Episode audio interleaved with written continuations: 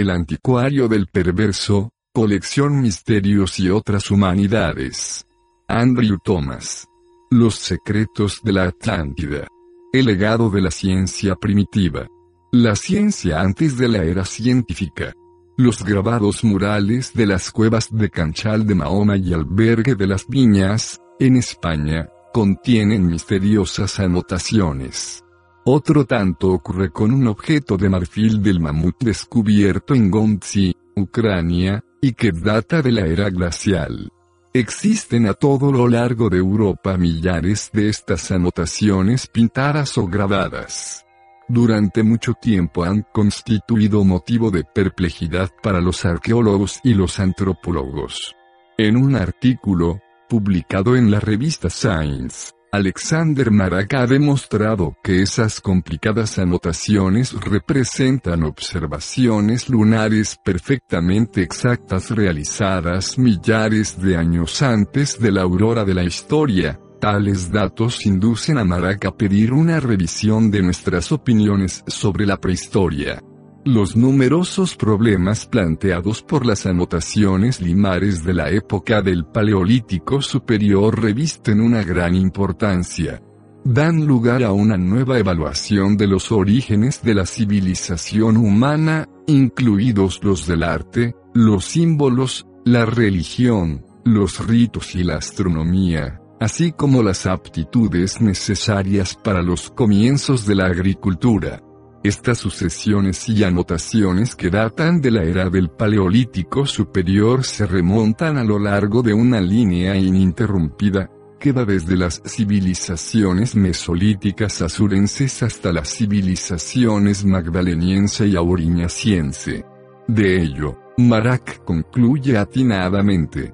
La evidencia combinada de conocimiento lunar y, ocasionalmente, lunar solar entre las civilizaciones agrícolas primitivas, extendidas a través de Eurasia, ramificadas al África y practicadas por pueblos distintos que hablan lenguas diferentes, nos obliga a preguntarnos si no existiría en épocas remotas una tradición y un método fundamentalmente astronómicos. En un resumen de las realizaciones de los hombres primitivos, el Popol Vuh, de Guatemala, afirma, contemplaban alternativamente el arco del cielo y la redonda faz de la tierra. Grande era su sabiduría. El libro sagrado añade que podían igualmente ver lo vasto y lo pequeño en el cielo y sobre la tierra. Por extraño que pueda parecer, en el alba de la civilización los conocimientos científicos serán, ocasionalmente, mucho más elevados que el nivel intelectual de la época. Ello podría explicarse sobre la base de una herencia legada por un mundo arcaico antediluviano. Las huellas de una civilización de señores pudieron sobrevivir al desastre mundial. Esta es la razón de que, en el presente capítulo, desarrollemos el estudio de fuentes antiguas. Cuanto más nos remontamos a lo largo de ese pasado, más nos aproximamos a las civilizaciones perdidas. En 1909, el profesor Frederick Soddy escribía que, en su opinión, la energía atómica constituía la fuerza motriz de la tecnología antediluviana. Una raza capaz de realizar la transmutación de la materia decía no necesitaba ganarse el pan con el sudor de su frente. Una raza tal podría transformar un continente desierto, fundir los cielos del polo y convertir el mundo entero en un risueño jardín del Edén. Durante mi estancia en Moscú, oí hablar de una biografía de Albert Einstein en la que se atribuye al fundador de la teoría de la relatividad una idea similar, según la cual la fuerza nuclear habría sido, simplemente, descubierta de nuevo. Se dice que el editor soviético del manuscrito decidió no publicar esta declaración, hecha por Einstein poco antes de su muerte, porque el viejo había perdido probablemente la razón en aquel momento. Sori consideraba que la humanidad había sufrido un desastre en el momento en que se formó una falsa idea de las relaciones entre la naturaleza y el hombre. Desde que este error fue cometido, el mundo entero se vio de nuevo sumergido en un estado primitivo. Luego, la humanidad reemprendió a través de los tiempos, su arduo camino hacia las cimas del pensamiento. La leyenda de la caída del hombre refleja, quizá, la historia de esta calamidad, afirmaba el profesor Sodi, premio Nobel. Existe una cierta, aunque inexplicable, afinidad entre los orígenes de las diversas civilizaciones de la remota antigüedad. Debe buscarse un mundo desconocido más allá de las barreras de la historia. Ese mundo debió de dar el primer impulso a todas las demás civilizaciones sucesivas. Sabemos, con certeza, que los antiguos egipcios, babilonios, griegos y romanos transmitieron sus enseñanzas al mundo moderno. Pero ¿quién fue el maestro de los maestros de Egipto, de Babilonia, de Grecia? La tradición nos da la respuesta, los atlantes. Esa es, al menos, la conclusión a que había llegado Valery Brusov, el pionero ruso de la atlantología. Todos sabemos que el progreso humano es el resultado de una evolución pero cabe la posibilidad de que parte de las hazañas científicas llevadas a cabo en el curso de las primeras etapas del ciclo actual no sean sino conocimientos antiguos transmitidos a las generaciones por los supervivientes de un cataclismo. Ese legado de la Atlántida no abarca todos los conocimientos científicos del mundo antiguo.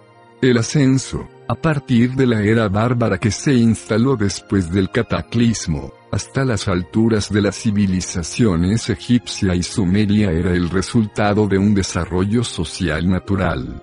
Pero, si bien ciertos descubrimientos del hombre primitivo constituyen etapas cubiertas en el camino del progreso, otros, por el contrario, podrían ser redescubrimientos estimulados por los relatos que hablaban de la Edad de Oro y de sus milagros.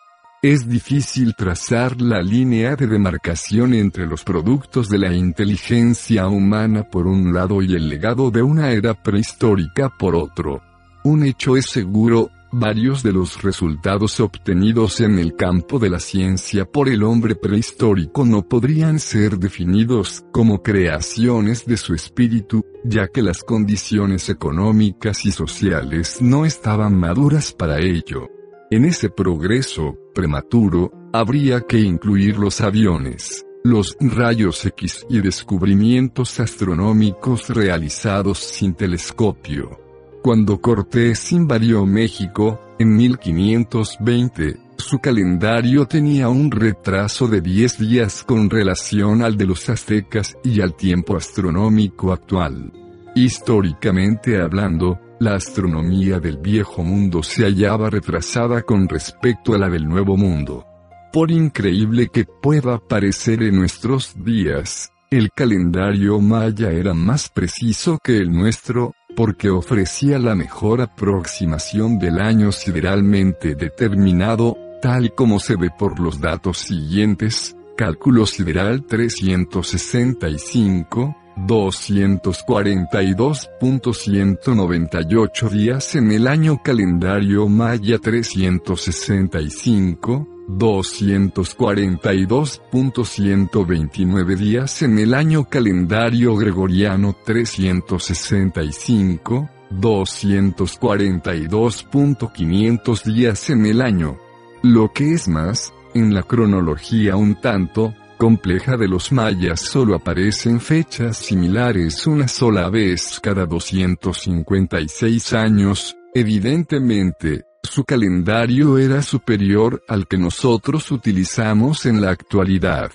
Según Egerton Sykes, el factor esencial radica en la constatación de que los mayas llegaron al continente conociendo ya la escritura, las matemáticas, la astronomía, la arquitectura y la medicina, y provistos de un sistema de calendario mucho más preciso que el que se utilizaba en Europa hasta el siglo XB chica y la hipótesis generalmente aceptada, según la cual adquirieron en menos de 100 años todos los conocimientos que el mundo occidental había tardado más de 2000 años en adquirir, no se corresponde con ningún precedente histórico y ni siquiera con el sentido común. ¿Cuál era, entonces, el origen de esta importante civilización?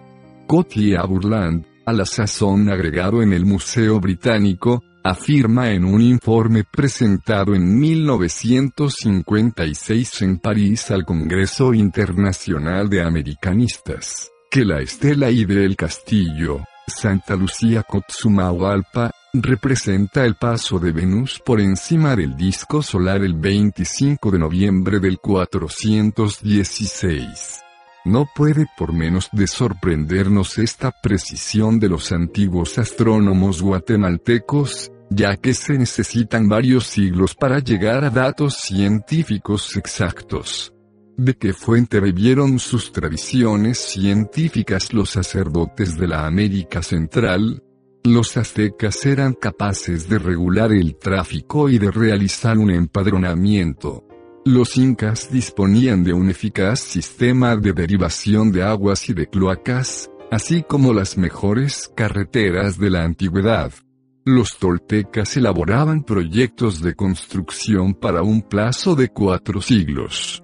En nuestros días, ninguna nación del mundo, sea socialista o capitalista, emprende el tratamiento de problemas de tanto alcance. Puede decirse sin exageración que los antiguos peruanos llevaban telas mucho más finas que las que pueden fabricarse con los telares modernos. En las costas del Ecuador se han descubierto ornamentos de platino. Este hecho plantea una importante cuestión, ¿cómo pudieron los indios de América producir, hace miles de años, una temperatura de cerca de 1770 grados centígrados? Europa no lo ha conseguido sino hasta hace dos siglos. En su sombra de la Atlántida, Bragging describe un extraño objeto descubierto, entre otros muchos prehistóricos, en Esmeralda, en la región septentrional del Ecuador. La colección de Ernesto Franco contiene un espejo de obsidiana verde negra, de unos 5 centímetros de diámetro, que posee la forma de una lente convexa. Ese espejo era de tal precisión que reflejaba los cabellos más finos. La óptica exige para ello una tecnología muy avanzada y un gran dominio de las matemáticas. ¿Quién, pues, fabricó ese espejo? En el Museo de los Indios de América de la Fundación Elle, en Nueva York, están expuestas diminutas bolas de los manabis. Muchas de ellas están labradas o grabadas, otras soldadas y taladradas. Estos objetos, más pequeños que una cabeza de alfiler, se asemejan a pepitas de oro natural. Un joyero que careciera de lente sería incapaz de fabricar una cosa parecida. En los Andes, al sur de Lima, en la bahía de Pisco, los conquistadores del siglo XB y encontraron el signo milagroso de las tres cruces, que semeja más bien el tridente de Neptuno tallado en una roca, tiene una altura de 250 metros, y puede vérsele desde una distancia de 20 kilómetros. El sentido y la finalidad de este candelabro de los Andes permanecieron desconocidos hasta el momento en que fue presentada una explicación por Beltrán García, sabio español descendiente directo de Garcilaso de la Vega. Según él, ese tridente tallado en la roca era utilizado por los incas o sus predecesores como un gigantesco sismógrafo. Supone que se trataba de un péndulo, provisto de polea y cuerda, empleado para registrar los temblores de tierra, no solamente en el Perú, sino también en el mundo entero. Tal explicación debería hallarse más próxima a la verdad que la ofrecida por los conquistadores. Estos pensaban que el signo de las tres cruces había sido tallado por Dios para agradecer a los cristianos el haber conquistado América. Pese al elevado nivel de civilización alcanzado por los incas, este pueblo no conocía la escritura, caso sin precedentes en el pasado, pues la escritura y la historia han representado siempre las señales de la madurez cultural. sustituían las letras y las palabras por el kipu, complicado sistema de bramantes coloreados provistos de nudos, que les servía de estimulante mnemotécnico. Este singular sistema, de origen preincaico, era aplicado a la contabilidad y a la estadística, así como a la literatura, en la que los nudos y los lazos recordaban al narrador el hilo de su historia. Este sistema mnemotécnico representaba tal vez el eco de una tecnología perdida que empleaba calculadores electrónicos. Tras la desaparición de los centros industriales que producían este equipo, los supervivientes del cataclismo atlante, trasplantados a América del Sur, pudieron haber adoptado este método simplificado de memoria por medio del Kipu, simple caricatura de las calculadoras y registros de que se habían servido con anterioridad. Enigmas científicos tales como el Kipu no se limitan a un solo continente o a una sola nación. Para darnos cuenta de ello, basta con atravesar el Océano Pacífico y fijar nuestra mirada en China. Los historiadores chinos jamás trataron de complacer a sus soberanos a costa de la verdad. Cuando se les pedía que falsificaran la historia de su época, preferían morir decapitados, como ocurrió con los analistas de Qi en el año 547 A. Se deben, por ello, tomarse en serio las crónicas de la China, aun cuando relaten acontecimientos aparentemente fabulosos. ¿Conocían los antiguos chinos los rayos X? La pregunta podría parecer absurda, y, sin embargo, se nos cuenta que el emperador Xin Chi, 259 a 210 a. C, tenía un espejo, que iluminaba los huesos del cuerpo. Este espejo se encontraba en el palacio de Yin Yang, en Esi, en el año 206 a. C y los escritos contemporáneos lo describen de la manera siguiente. Era un espejo rectangular de 22 metros de ancho y 176 de alto, brillante por la cara exterior y la interior. Cuando un hombre se situaba ante él para ver su reflejo, su imagen parecía invertida. Cuando alguien colocaba las manos en su corazón, se hacían visibles todos sus órganos interiores, como los intestinos. Cuando un hombre tenía una enfermedad oculta en el interior de sus órganos, podía reconocer el punto donde radicaba el mal mirando a este espejo y colocando las manos en su corazón. Unos 250 años antes del reinado de Sin Chi, un célebre médico de la India, llamado Jivaka, poseía una joya maravillosa que tema el poder de penetrar en el cuerpo humano. Exactamente igual que los rayos X un documento histórico afirma que, cuando se la colocaba ante un enfermo, iluminaba su cuerpo del mismo modo que una lámpara ilumina todos los objetos de una casa, y revelaba así la naturaleza de su enfermedad. Donde obtuvieron Sinchi y Hibaka estos conocimientos, que se anticipaban en 2200 o 2500 años a los de sus contemporáneos, en el Saktaya Gransam, que forma parte de los Vedas de la India, se encuentran instrucciones para la vacunación, así como una descripción de sus consecuencias. ¿Cómo consiguieron los brahmanes hacer este descubrimiento 2500 años antes de Gener? Es sorprendente oír hablar de rayos X en la época de Buda y de vacunas 500 años antes de Jesucristo, pero más asombroso aún es encontrar extraordinarios datos astronómicos en los textos de origen babilonio antiguo. Los babilonios conocían los cuernos de Venus. Describieron el creciente de este planeta. Al estar más cerca del Sol que de la Tierra, Venus tiene fases como la Luna. Pero los cuernos de Venus son invisibles a simple vista, entonces, surge la pregunta, ¿cómo pudieron los sacerdotes de la antigua Babilonia observar las fases de Venus sin disponer de un telescopio? También conocían las cuatro grandes lunas de Júpiter, Lo, Europa, Ganimedes y Calisto.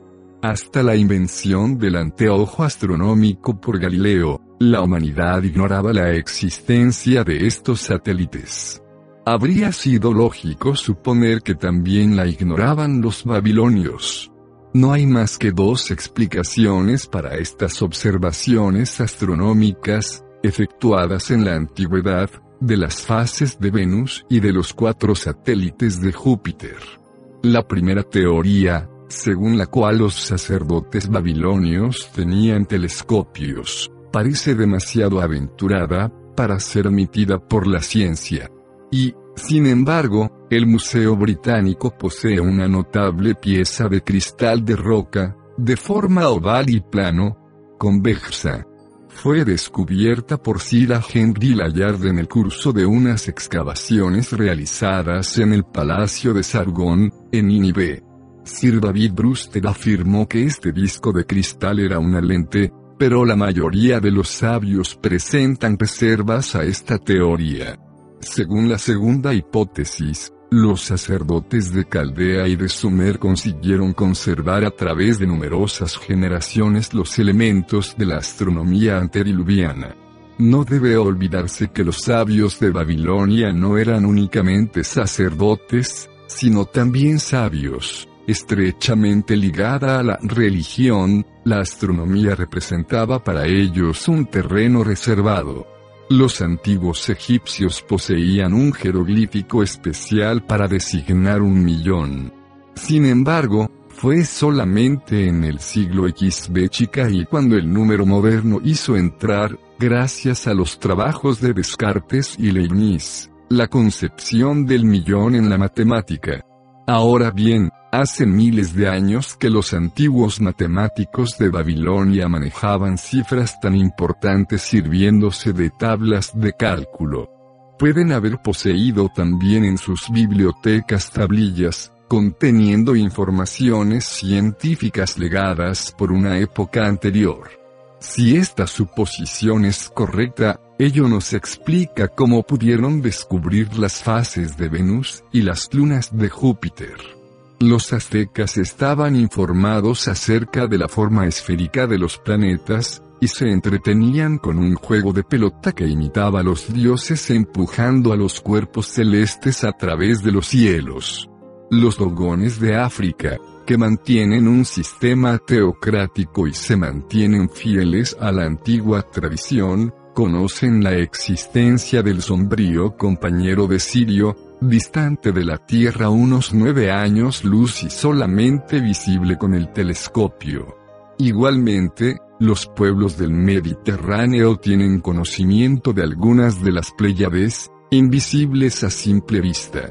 Se tratará de los restos de una ciencia desaparecida, conservados en la memoria popular, los que han estudiado la astronomía primitiva se han sentido siempre asombrados de la exactitud con que los antiguos medían el paralaje solar, imposible de establecer con la ayuda de los instrumentos que se utilizaban entonces. 30. El libro Wainantsu, hacia 120 A. C. Y el Uneseng, de Wangchun, 82 D. C. Establecen una cosmogonía centrípeta, según la cual existen torbellinos que solidifican los mundos salidos de la materia primera. Estos escritos de la antigua China anuncian ya las ideas modernas sobre la formación de las galaxias.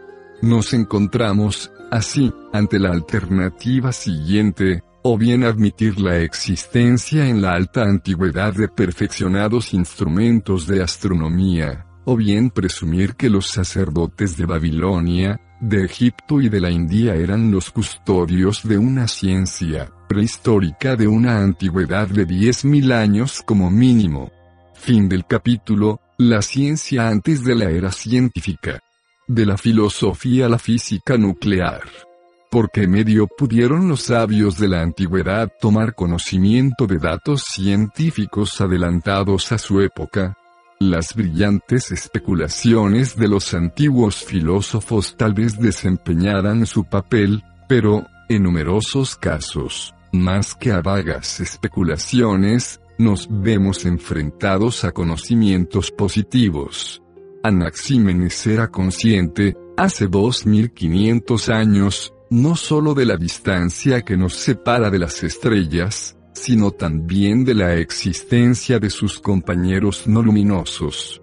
Sin embargo, solo en los últimos años ha obtenido la astronomía datos precisos sobre los planetas de otros sistemas solares. Anaxágoras, 500 a 428 a. C. Menciona también otras tierras que producen la sustancia necesaria para sus habitantes. Hace nada más que uno o dos siglos, este brillante pensamiento de un griego antiguo habría hecho fruncir el ceño a la iglesia y habría sido criticado por las academias. ¿No demuestra esto que los filósofos antiguos estaban, de una manera inexplicable, más próximos a la verdad que la Europa occidental de hace unas cuantas generaciones? Demócrito, 460 a 361 a. C ha dado una explicación correcta de la Vía Láctea como conjunto de una inmensa multitud de estrellas distantes entre sí y dispersas en el espacio. Nuestra ciencia ha llegado a una conclusión semejante solo hace unos 200 años. Eran deducciones filosóficas o indicios obtenidos de los custodios de la sabiduría antigua lo que permitió a estos griegos realizar una tal proyección sobre el futuro, como si de un miembro de una academia actual se tratara, Demócrito declara, en realidad, no hay nada, fuera de los átomos y del espacio. Junto a la carretera que discurre al nordeste de Atenas, se muestra todavía hoy el lugar en que en otro tiempo trabajaba Demócrito, se ve allí, en un cartel, la inscripción, Laboratorio de Investigaciones Nucleares de Demócrito. En su juventud, Demócrito había recibido las enseñanzas de los magos abandonados por Jerjes en Abdera.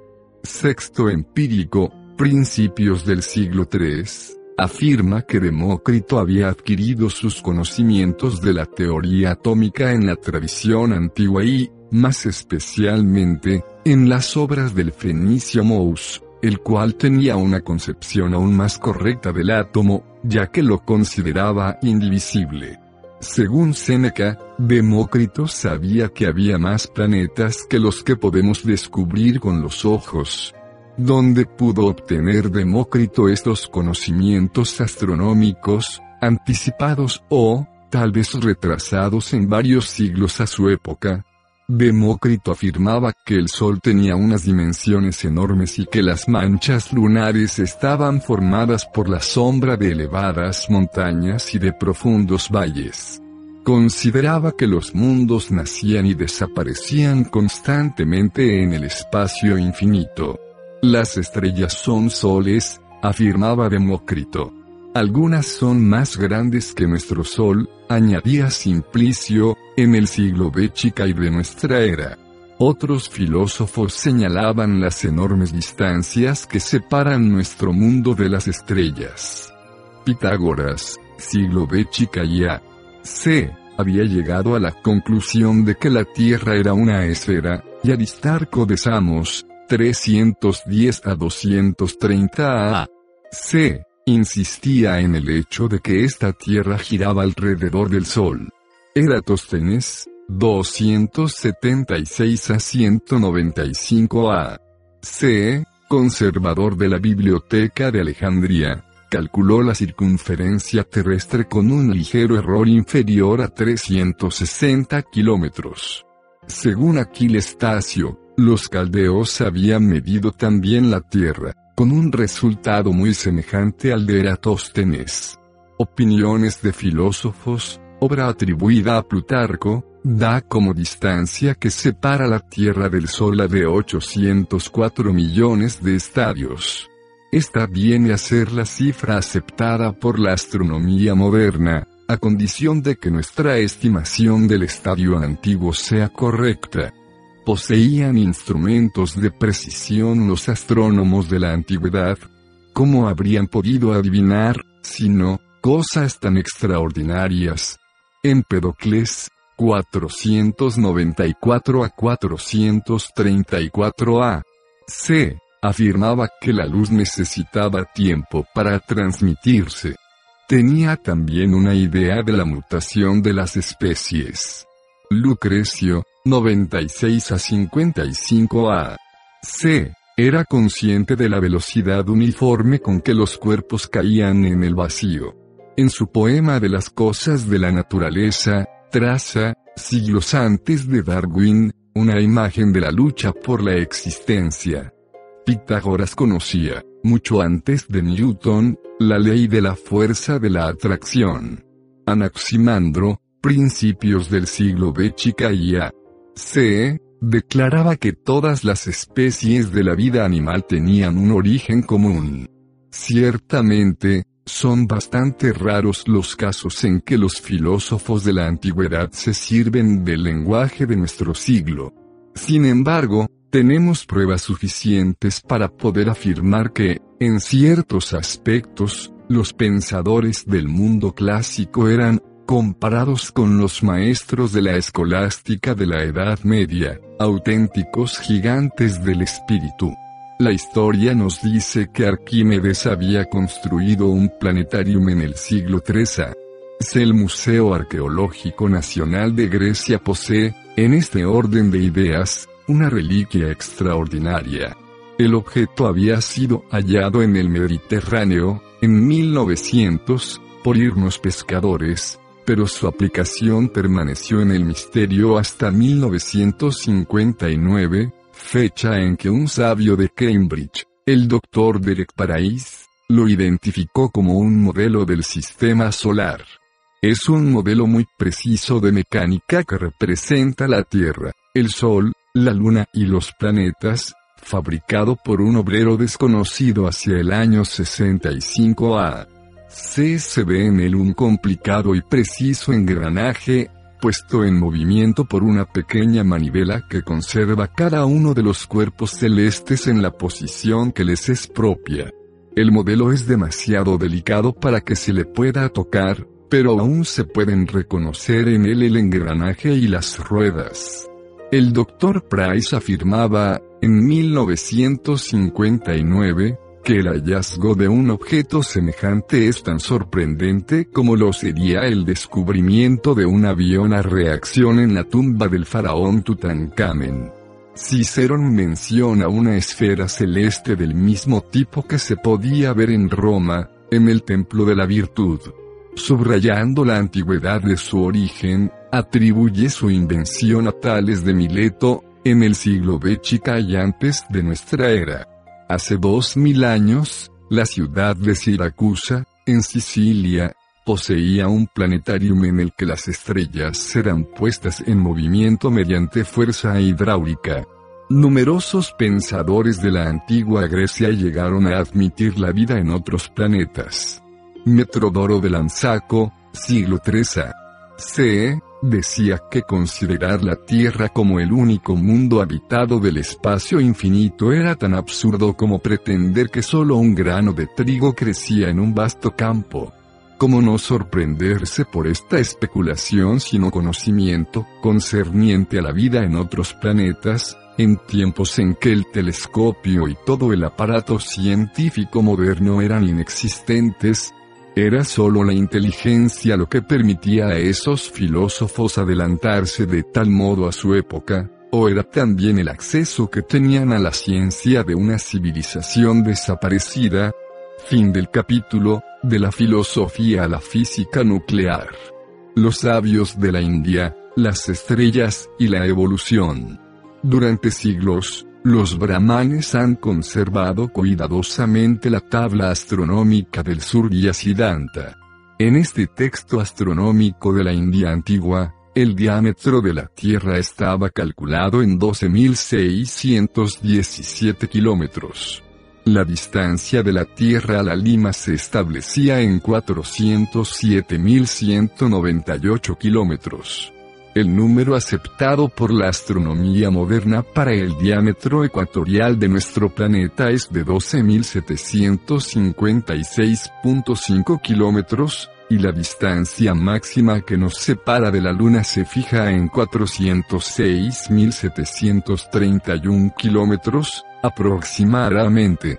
Estas cifras nos demuestran la extraordinaria precisión a que habían llegado los astrónomos de la India antigua, y ello en una época en que los europeos se hallaban muy lejos aún de librarse del complejo de la Tierra plana. La fecha de la última redacción del Surya Siddhanta se fija en el año 1000 d. C. Pero, según la opinión de ciertos hindúes, existían ediciones anteriores ya hacia el año 3000 A. En este caso, la obra nos parece tanto más sorprendente.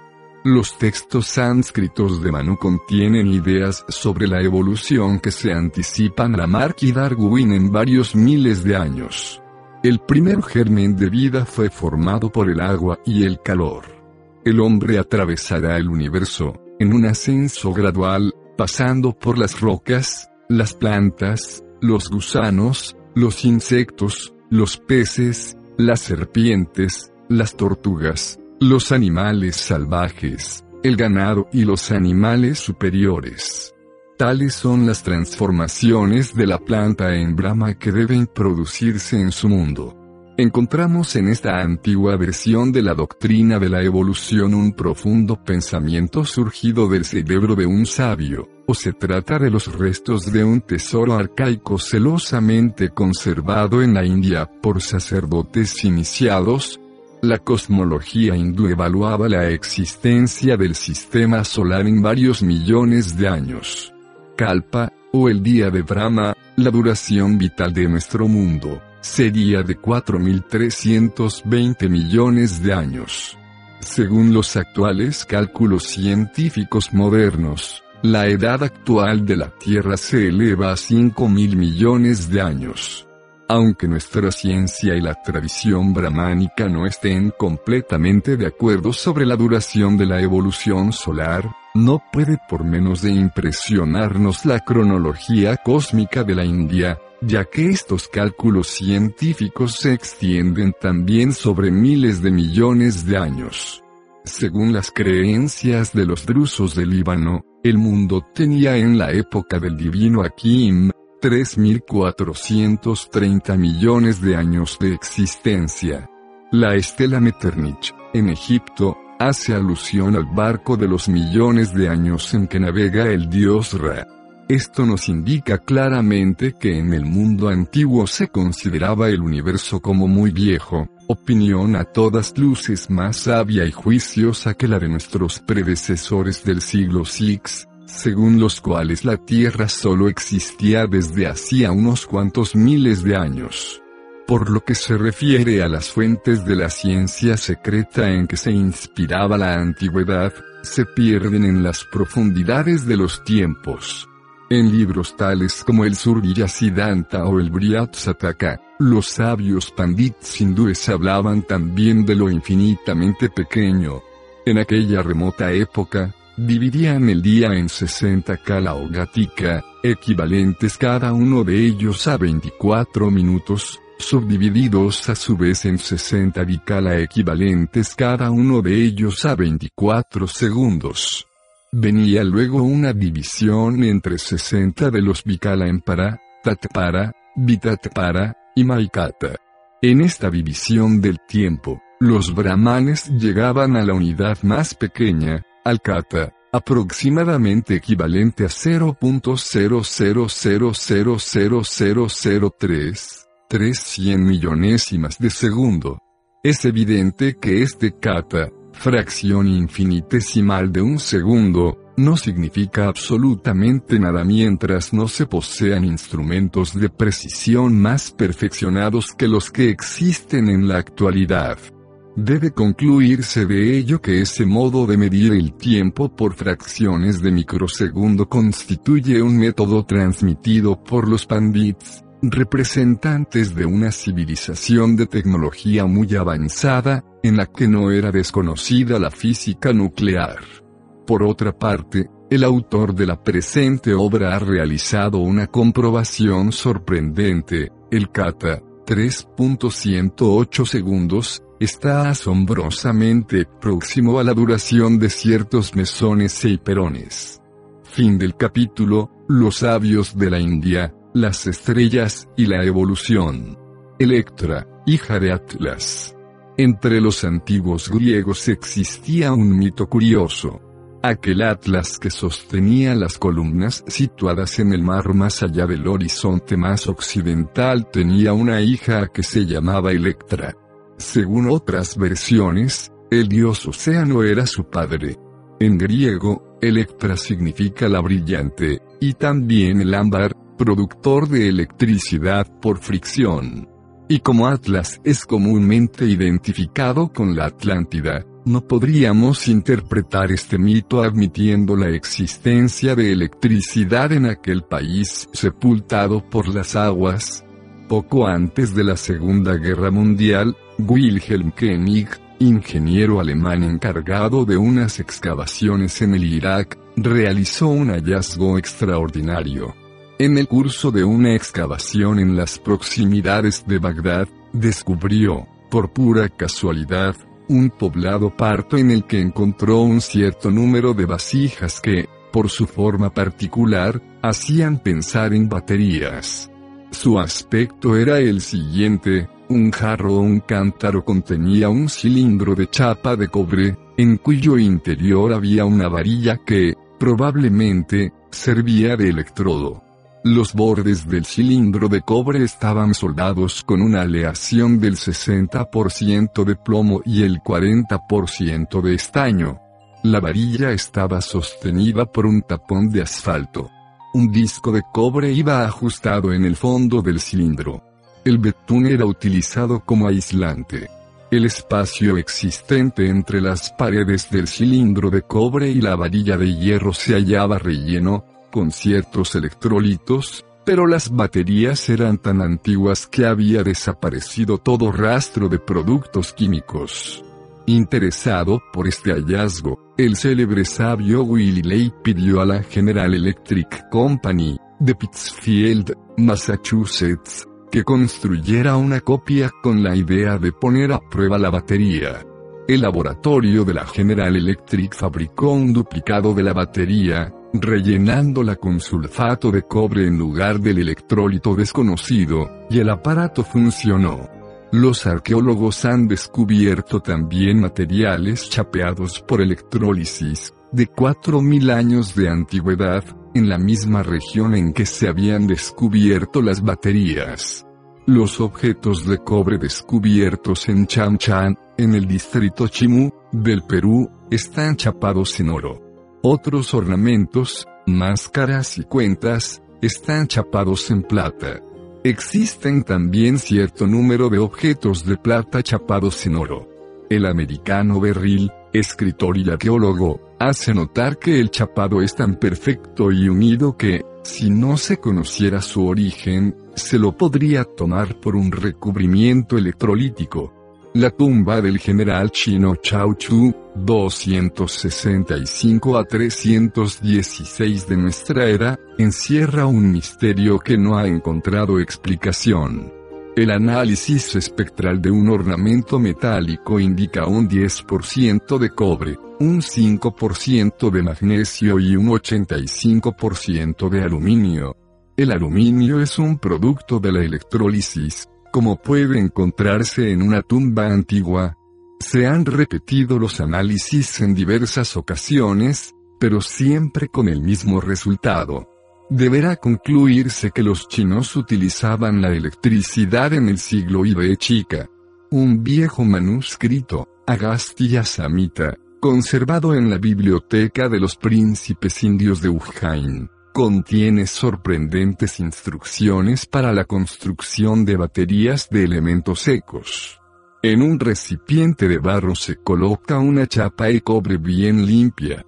Se recubre primero con sulfato de cobre y, luego, con serrín húmedo. Después, se pone sobre el serrín una chapa de zinc amalgamado con mercurio a fin de impedir la polarización. A su contacto, se producirá una energía líquida conocida con el doble nombre de Mitra Varuna. Esta corriente divide al agua en Pranavayu y Udanavayu. Se afirma que la unión de un centenar de estos recipientes produce un efecto muy activo. Mitra Varuna se interpreta fácilmente como cátodo anodo, y los pranavayu y udanavayu, como oxígeno e hidrógeno.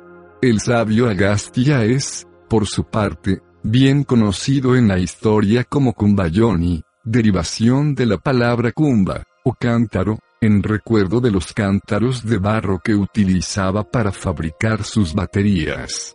Se le atribuye también la construcción de un pupakavimana, o avión. Pero, aparte de las baterías, la historia menciona muchos otros milagros científicos producidos por los antiguos. Según Ovidio, Numa Pompilio, segundo rey de Roma, solía invocar a Júpiter para que encendiera los altares con llamas venidas del cielo. En la cúpula del templo que había construido, Numa hacía arder una luz perpetua. En el año 170 de nuestra era, Pausanias vio, en el templo de Minerva, una lámpara de oro que daba luz durante un año sin que se la alimentara. En las tumbas próximas a la antigua Memphis, en Egipto, se han encontrado en cámaras selladas lámparas que ardían perpetuamente, expuestas al aire. Las llamas se apagaron. Se sabe que han existido lámparas perpetuas del mismo tipo en los templos de los brahmanes de la India. La estatua de Memnón, en Egipto, comenzaba a hablar en cuanto los rayos del sol naciente iluminaban su boca. Juvenal dijo, Memnón hace resonar sus cuerdas mágicas. Los incas tenían un ídolo, parlante en el valle de Rimac. Naturalmente, habría sido imposible construir estatuas semejantes sin tener conocimientos de física. Es lícito pensar que las chispas que salían de los ojos de las divinidades egipcias, en particular de los de Isis, pudieron ser producidas por la electricidad, ¿Acaso no se han encontrado en Egipto extraños aparatos eléctricos de este tipo? 38. Luciano 120 a 180 d. C. El satírico griego, nos ha dejado una descripción de las maravillas que vio en el curso de su viaje realizado a Hierápolis, en el norte de Siria. Le fue mostrada una joya incrustada en la cabeza de oro de Hera, Emanaba de ella una gran luz, y el templo entero resplandece como si estuviera iluminado por millares de velas. Otro milagro, los ojos de la diosa le seguían a uno cuando se movía. Luciano no ha dado explicación a este fenómeno, los sacerdotes se negaron a revelarle sus secretos. Los frescos, de rico colorido, que recubren las paredes y los techos de las tumbas egipcias tuvieron que ser pintados a plena luz. Pero la luz del día no llega jamás a esas oscuras cámaras. No hay en ellas manchas producidas por antorchas o lámparas de aceite. Se utilizaba luz eléctrica. Los misterios del templo de Adad, o de Júpiter, en Baalbek están relacionados con piedras luminosas. No cabe poner en duda la existencia de esas piedras que, en la antigüedad, suministraban luz durante las horas nocturnas, pues ha sido descrita por gran número de autores clásicos. En el siglo I de nuestra era, Plutarco escribía que había visto una lámpara perpetua en el templo de Júpiter Amón. Los sacerdotes le habían asegurado que ardía continuamente desde hacía muchos años, ni el viento ni el agua podían apagarla. En 1401, se descubrió la piedra sepulcral de Palas, hijo de Bandro, sobre la cabeza de este romano se hallaba colocada una lámpara que ardía con un fuego perpetuo, para apagarla se tuvo que romper toda la escultura. San Agustín, nacido en el año 354 de nuestra era, describe una lámpara de fuego perpetuo que vio en el templo de Venus. El historiador bizantino Cedrino, siglo XI, afirma haber visto en Edesa, Siria, una lámpara perpetua que ardía desde hacía cinco siglos. El padre Regis Evariste Uc, 1813, 1860, asegura haber examinado en el Tíbet una de las lámparas que arden con un fuego perpetuo. De las Américas nos llegan también relatos de estas extrañas lámparas. En 1601, al describir la ciudad de Gran Moxo, próxima a las fuentes del río Paraguay, en el Mato Grosso, Barco Centenera nos habla de una isla misteriosa que aún recordaban los conquistadores. En medio del lago se encontraba una isla, con edificios soberbios cuya belleza sobrepasaba al entendimiento humano. La casa del señor del Gran Moxo estaba construida en piedra blanca hasta el tejado. Tenía a su entrada dos torres muy altas y una escalera en medio. Dos jaguares vivos se hallaban atados a un pilar situado a la derecha. Estaban echados, encadenados a sendas argollas de oro. En la cúspide de este pilar, a una altura de 7,75 metros, había una gran luna que iluminaba brillantemente todo el lago, dispersando, de día y de noche, la oscuridad y la sombra. El coronel P.H. Faucet oyó decir a los indígenas del Mato Grosso que en las ciudades perdidas de la jungla habían sido vistas luces frías y misteriosas. Escribiendo a Lewis Spence, autor británico, declara, estas gentes tienen una fuente de iluminación que nos parece extraña y que representa, probablemente, los restos de una civilización que desapareció dejando unas cuantas huellas. Los mandanes, indios blancos de la América del Norte, recuerdan una época en que sus antepasados vivían al otro lado del océano, en ciudades de luces inextinguibles. Se trataba de la Atlántida. Heredarían los antiguos estas extrañas lámparas de los supervivientes atlantes. Hace solamente unas docenas de años, se decía que los habitantes de las islas del estrecho de Torres poseían bouya, es decir, piedras redondas que proyectaban una penetrante luz. Esas piedras, emisoras de luz, estaban adornadas con conchas, cabellos, dientes y presentaban colores diversos. A gran distancia, se veía de vez en cuando surgir, con gran sorpresa de los hombres blancos, una luz azul verdosa. Recientemente, unos comerciantes de Nueva Guinea descubrieron en la jungla, cerca del monte Guillermina, un valle poblado por amazonas. Vieron, asombrados, grandes piedras redondas de 3,5 metros de diámetro colocadas en lo alto de columnas, que irradiaban una luz semejante a la del neón. C.S. Downey, delegado participante en la conferencia sobre iluminación y tráfico celebrada en Pretoria, África del Sur, quedó tan impresionado por las extrañas y extraordinarias iluminaciones de aquel poblado de la selva de Nueva Guinea, que no pudo por menos de declarar, en 1963, estas mujeres, que se hallan separadas del resto de la humanidad, han desarrollado un nuevo sistema de iluminación que iguala, e incluso supera, al del siglo XX. No es probable que esas amazonas de la jungla hayan podido descubrir un sistema de iluminación superior al nuestro. Cabe que heredaran esas esferas luminiscentes de una civilización desconocida para la historia. La presencia en la antigüedad de iluminaciones artificiales se halla atestiguada por los autores clásicos, así como por el folclore. Electra, hija luminosa de Atlas, podría quizás simbolizar, simplemente, la electricidad conocida en la Atlántida. Fin del capítulo, Electra, hija de Atlas. Continuará. Título, Los secretos de la Atlántida por Andrew Thomas.